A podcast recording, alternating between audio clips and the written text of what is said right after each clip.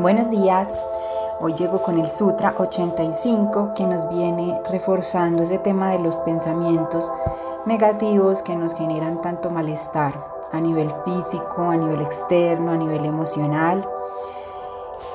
Es el Sutra 34 del capítulo 2 del libro de Patanjali para los que están siguiendo este proceso conmigo y dice así.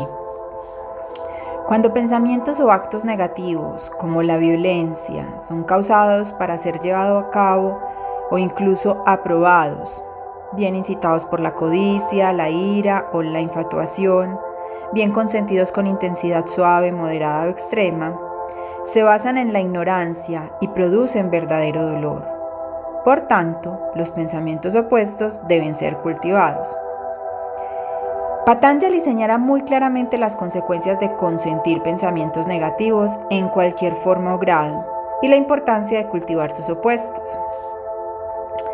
El practicante debe ser muy circunspecto respecto a los pensamientos negativos y no consentirlos ni siquiera de forma suave. Esto nos recuerda al primer verso de este capítulo 2, donde se define Kriya Yoga como el autoestudio.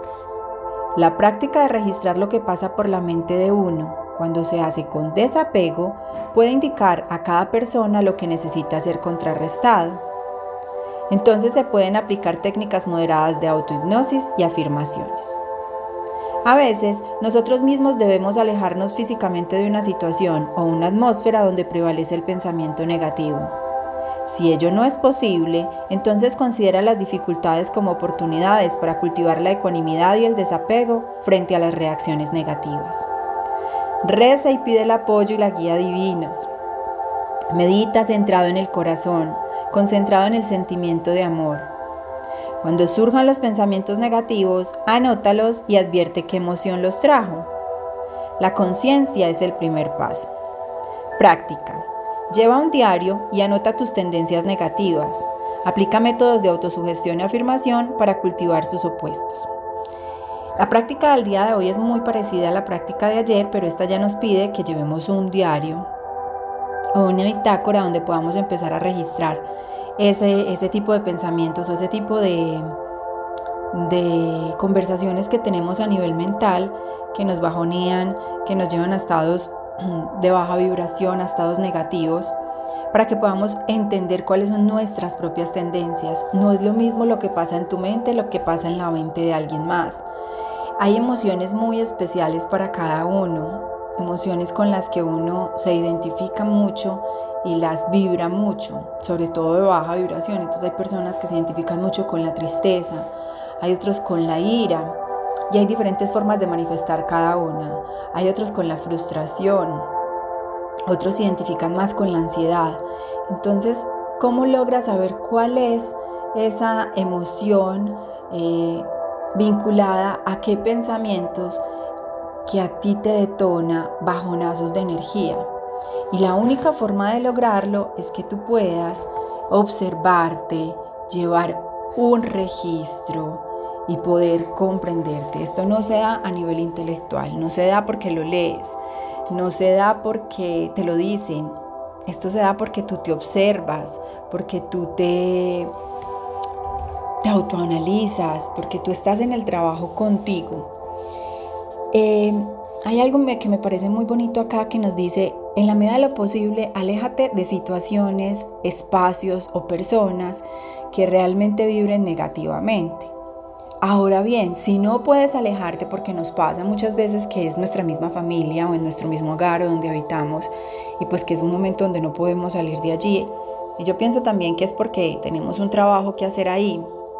Entonces no huyas, te, te debes quedar allí, ¿cierto? Eh, pero esa es una excelente oportunidad para que trabajes en ti, para que trabajes en el autodominio, en tu autogestión, para que observes qué cosas de ese ambiente, qué palabras de esa persona o qué actitudes, eh, qué situaciones específicas son las que detonan en ti esos pensamientos y esas emociones de baja vibración y empiezas a regularlos y a trabajarlos. Estoy segura que si te reconoces puedes trabajar muy, muy, muy, muy profundamente en, en moldear tu propia tu propia forma de percibir la realidad y tu propia forma de accionar frente a esa percepción, dejando de reaccionar. Te cuento que, por ejemplo, a nivel personal, en mi perfil de mi personalidad espiritual, em, la emoción, que es, digamos que es el trabajo de la vida, es la ira. Y es la ira contenida por mucho tiempo que cuando eh, ya no, no, aguanta más, se, se manifiesta de una manera absolutamente violenta. Entonces para mí las emociones que yo observo son esa ira y la frustración. La ira cuando se presentan momentos y cuestiones de altísimo estrés, o sea, y te lo digo, en mis 43 años de vida han habido por lo menos unos 3 o 5 momentos que yo logro observar que ese monstruo sale, pero sale destilando veneno de una manera aterradora, que yo lo veo y yo digo, Dios mío, es horrible, es muy miedoso. Eh, y, no me gusta sentirlo y no me gusta y no me gusta vivirlo, además porque drena demasiado mi energía. Entonces, en el ejercicio de observarme, te voy a decir en 43 años, solo de 3 a 5 veces, eh, no las tengo muy claras, pero más o menos, o sea, no pasa de 5 veces en que se ha manifestado. Y es porque yo he aprendido a autogestionarme a partir de cosas que detonan esa ira tan absolutamente ilógica e irracional que puede sobrepasarme.